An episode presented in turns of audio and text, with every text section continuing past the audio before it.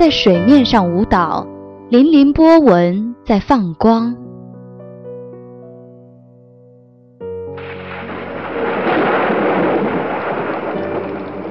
雨渗入泥土中，沁香绿草的芬芳。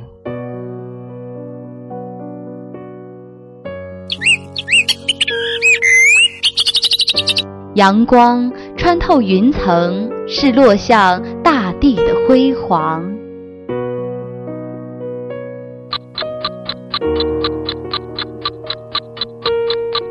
岁月从树林中走过，留下圈圈年轮。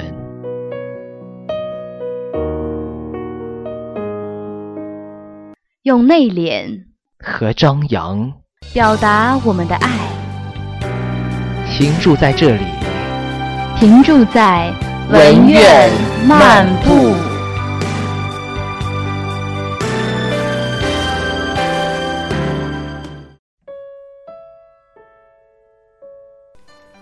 各位亲爱的听众朋友们，大家下午好，欢迎在双周四的下午准时收听文苑漫步。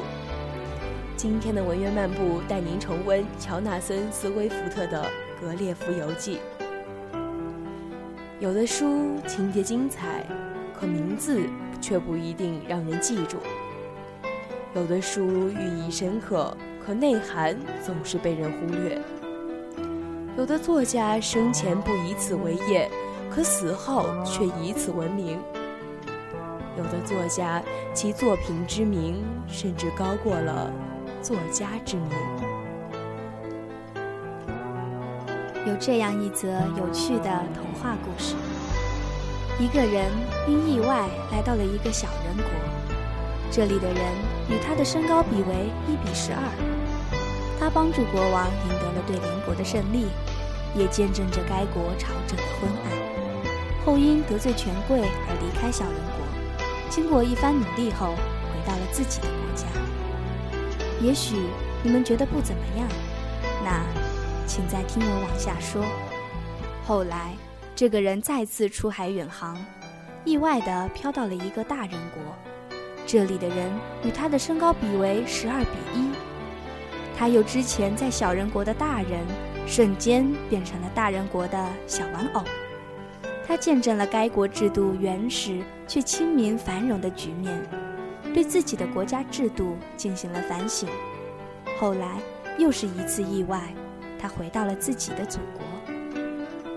听到这儿，亲爱的朋友们，你们也许已经知道了这个故事叫什么了。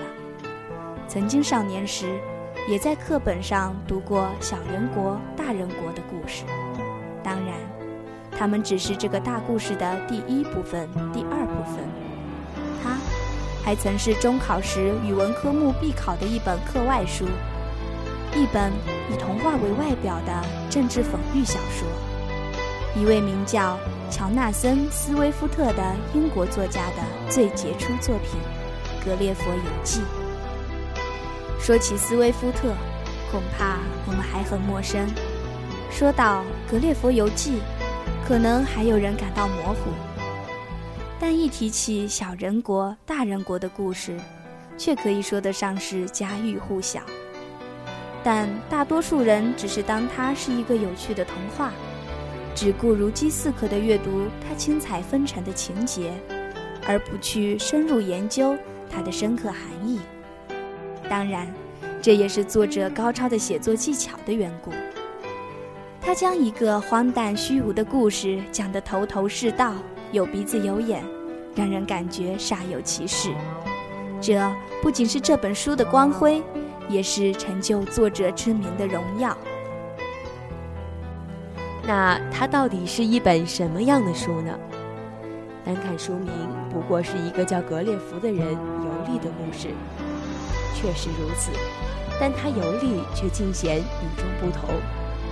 他去了一个个光怪陆离的国家，经历了一个个迷乱缤纷的世界，为我们读者展现了一幅看似离奇却又觉得真实的画卷，借此来表达作者的感受和见解。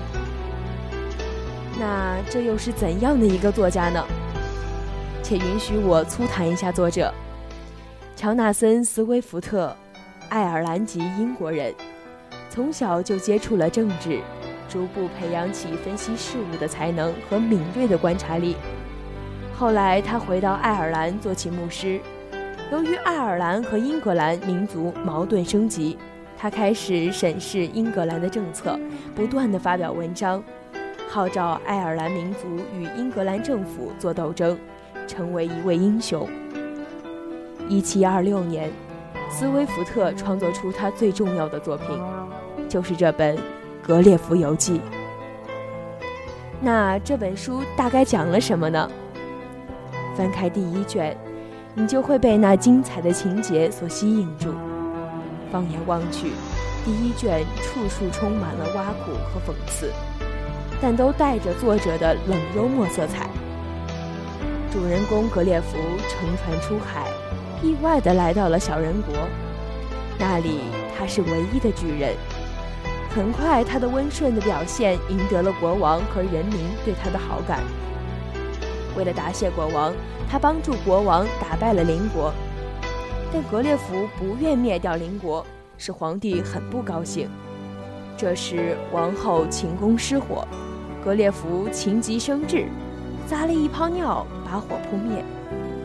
谁知让王后大为恼火，于是小人国君臣沆瀣一气，准备除掉格列佛。格列佛听到风声，赶快逃到邻国，再后来平安回到英国。在格列佛的视野中，他为我们展现了一幕幕勾心斗角、丑态百出的政治画面。借以讽刺当时的英国政坛。在小人国，要想做官，只要在国王面前表演舞蹈，谁的表演最能逗乐大家，最能吸引众人，那就可以做官。现在看来，这简直是荒诞至极。利利普特之所以与布莱夫斯谷交战，只是因为打鸡蛋的时候，在先打哪一端的看法不同。这。实在是可笑之极。小人国里存在两大政党，以鞋子的鞋跟高低为区别，这是明显的在讥讽当时英国两个争权夺利的政党。格列佛打败布莱夫斯谷，立下战功，却引来海军大臣的妒忌。王宫失火，格列佛用尿扑灭大火，却惹得王后大为恼火。凡此种种。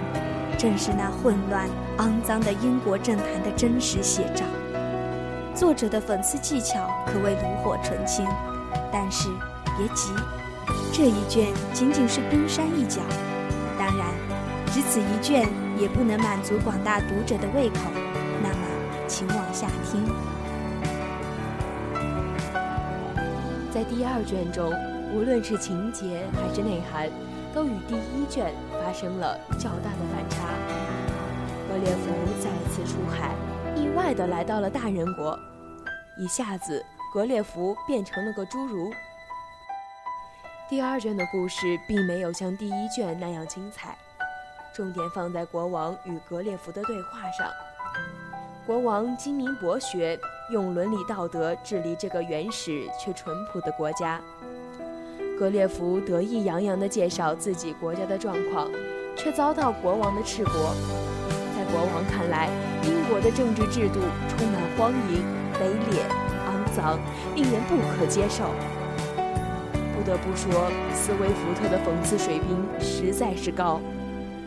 原本是要抨击英国政治体制的话，借大人国国王这个局外人之口说出，赤膊的令我们无言以对。简直是无懈可击，但我们也注意到，到了第二卷，作者的批评已经不再那么含蓄了，而是越来越猛烈，越来越无所顾忌，就像一个休眠的火山，积蓄满能量之后即将要喷发前的状态。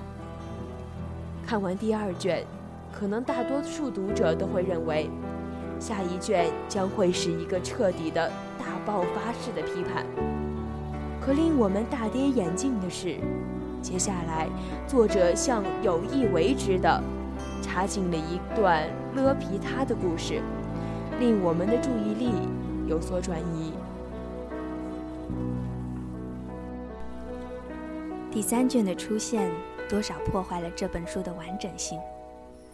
就结构安排来看，它更像是第二卷到第四卷的过渡。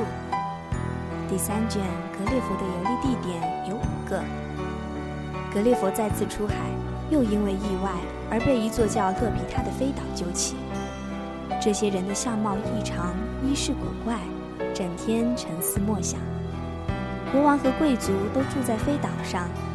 百姓则住在巴尔尼巴比的三座海岛上。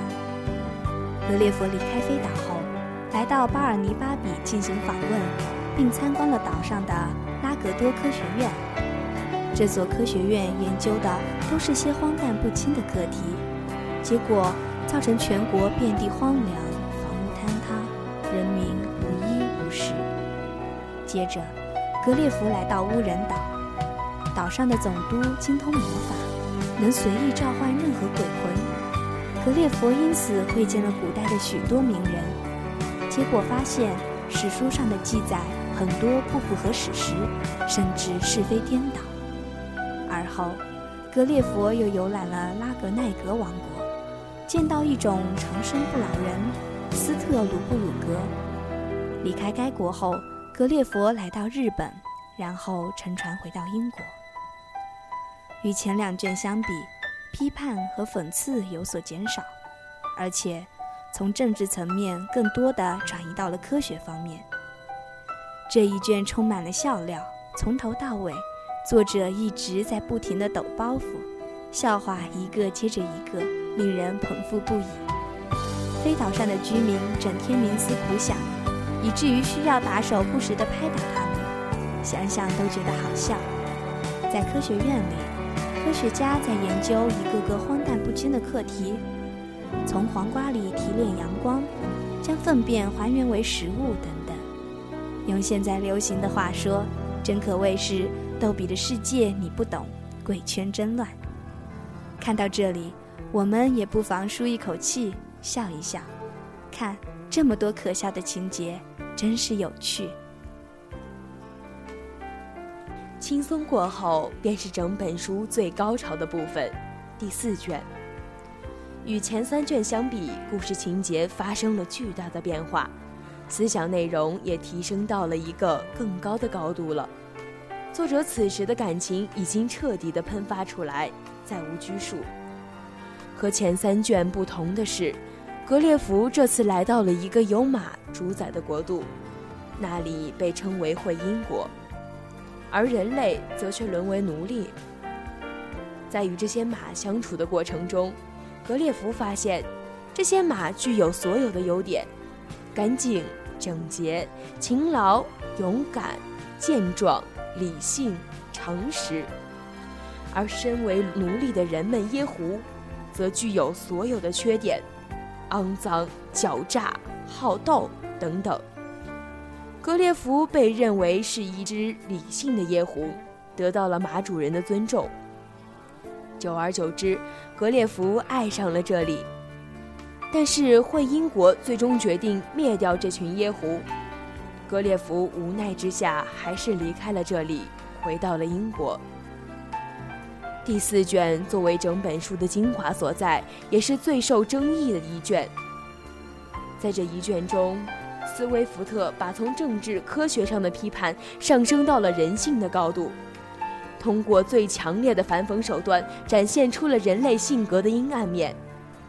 这无疑是具有极大思考意义的内容，也无疑是一个永远不会停息争议的内容。透过这一卷，斯威福特以独特的视角审视着人类发展的整个过程。揭示出了人类历史最容易被忽略的一面，就是恐惧、流血、黑暗、阴险。但是，斯威福特在批判人类社会的种种不公的同时，也隐晦地告诉我们，要看清未来，满怀希望。虽然人类存在着种种不公正的阴暗的因素。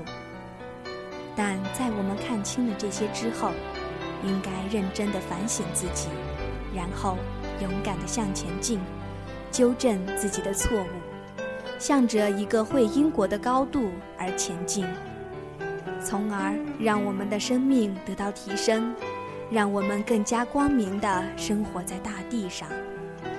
这不仅是斯威夫特的希望，也是人类社会的希望，因为这。《格列佛游记》跳脱了通俗小说和传统的讽刺小说的局限，极大地丰富了他的哲学内涵，成就了他日后的辉煌和荣耀。这是整个世界的光荣，也是我们的幸福。书籍因内涵而成就经典，书籍因超越国界而变成全人类的财产。《格列佛游记》。就是这样的一本书。今天的文苑漫步马上就要跟您说再见了，下期节目与您不见不散，再见。